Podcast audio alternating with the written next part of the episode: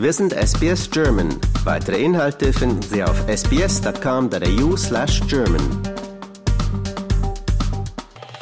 Hallo, hier ist Wolfgang Müller von SBS Radio. Ich spreche mit Dr. Klaus Wigel, Finanzexperte aus Melbourne.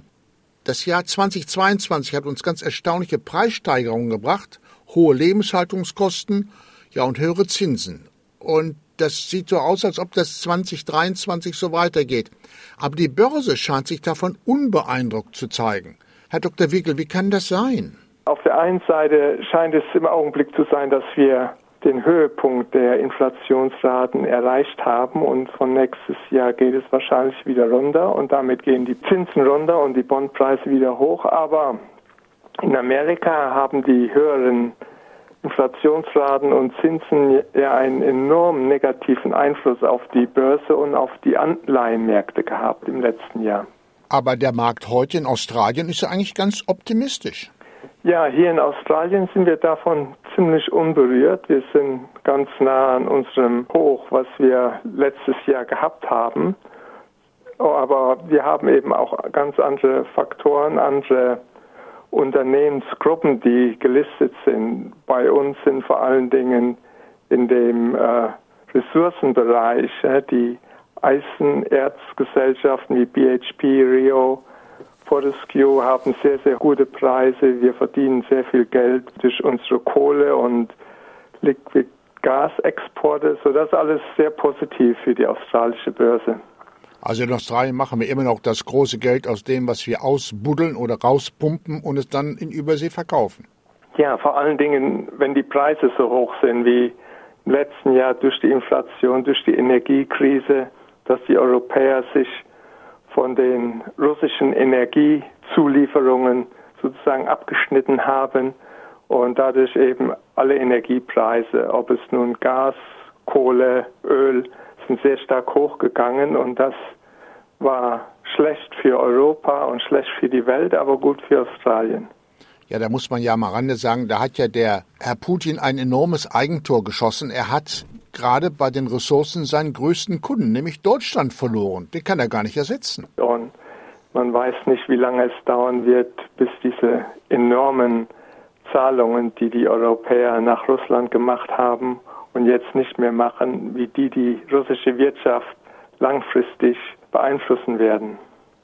Aber ein ganz großes Problem ist natürlich die hohe Inflation, die wir momentan haben. Ich kann mich gar nicht erinnern, in meinem Leben schon mal so eine hohe Inflation gesehen zu haben.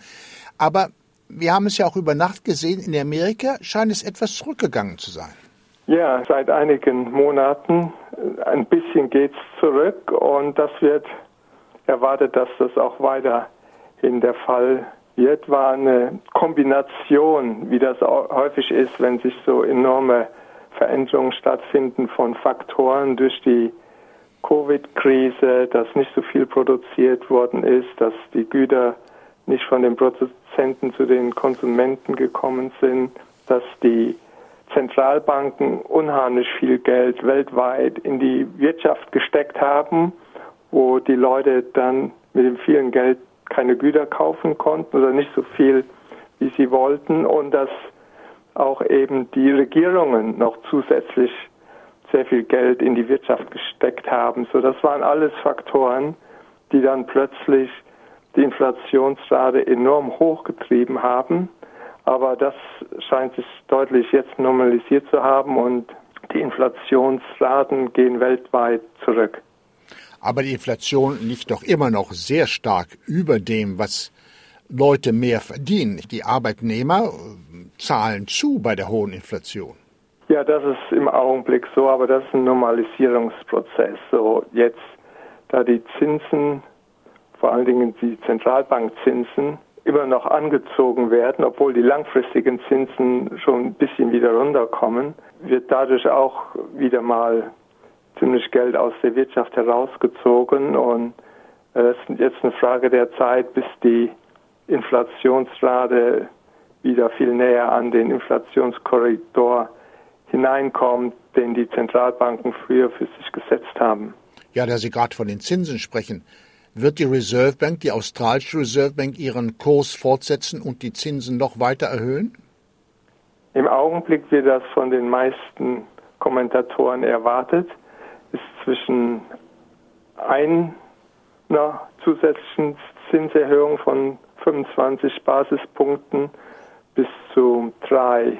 So der Mittelbereich liegt ungefähr bei zwei, ein bis zwei mehr Zinserhöhungen, so dass wir von den 3,1 vielleicht auf 3,35 oder 3,6 Prozent kommen könnten, bevor wir die Spitze der Zentralbankzinsenerhöhung in diesem Zyklus bekommen. Ja, und das bedeutet natürlich für alle, die eine Hypothek haben, mehr Geld für Hypothekenzahlungen. Ja, das geht sehr schnell und viele Leute haben das schon erfahren, aber das große Problem in diesem gegenwärtigen Halbjahr ist, dass sehr viele Leute, die langfristige festverzinsliche Hypotheken für zwei, drei Jahre gehabt haben für sehr, sehr niedrige Zinsen, dass die in diesem Halbjahr fällig werden und die Zinsanpassung für viele Leute sehr dramatisch wird, dass manche doppelt oder vielleicht dreimal so viel Zinsen plötzlich bezahlen müssen, als sie das bisher in den letzten paar Jahren gemacht haben. Das tut natürlich weh und das nimmt natürlich auch sehr, sehr viel Geld aus der, aus der Haushaltskasse raus. Ich meine, man kann dann auch weniger, weniger ausgeben. Und dadurch hat man nicht äh, so viel Nachfrage von Gütern und dadurch sehen wir eben auch, dass die Preiserhöhungen zurückgehen. So die Preise gehen noch nicht zurück. China, geht's dir nun gut oder geht's dir nicht gut?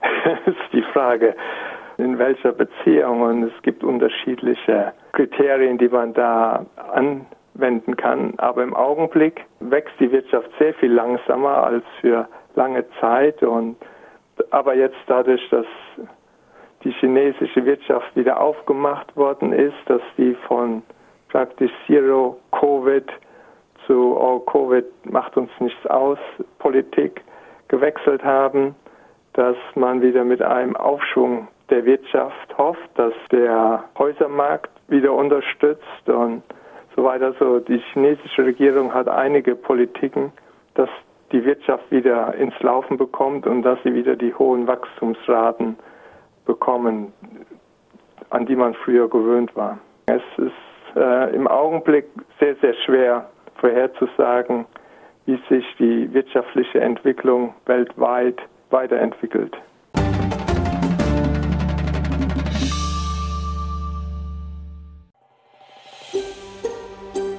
Lust auf weitere Interviews und Geschichten?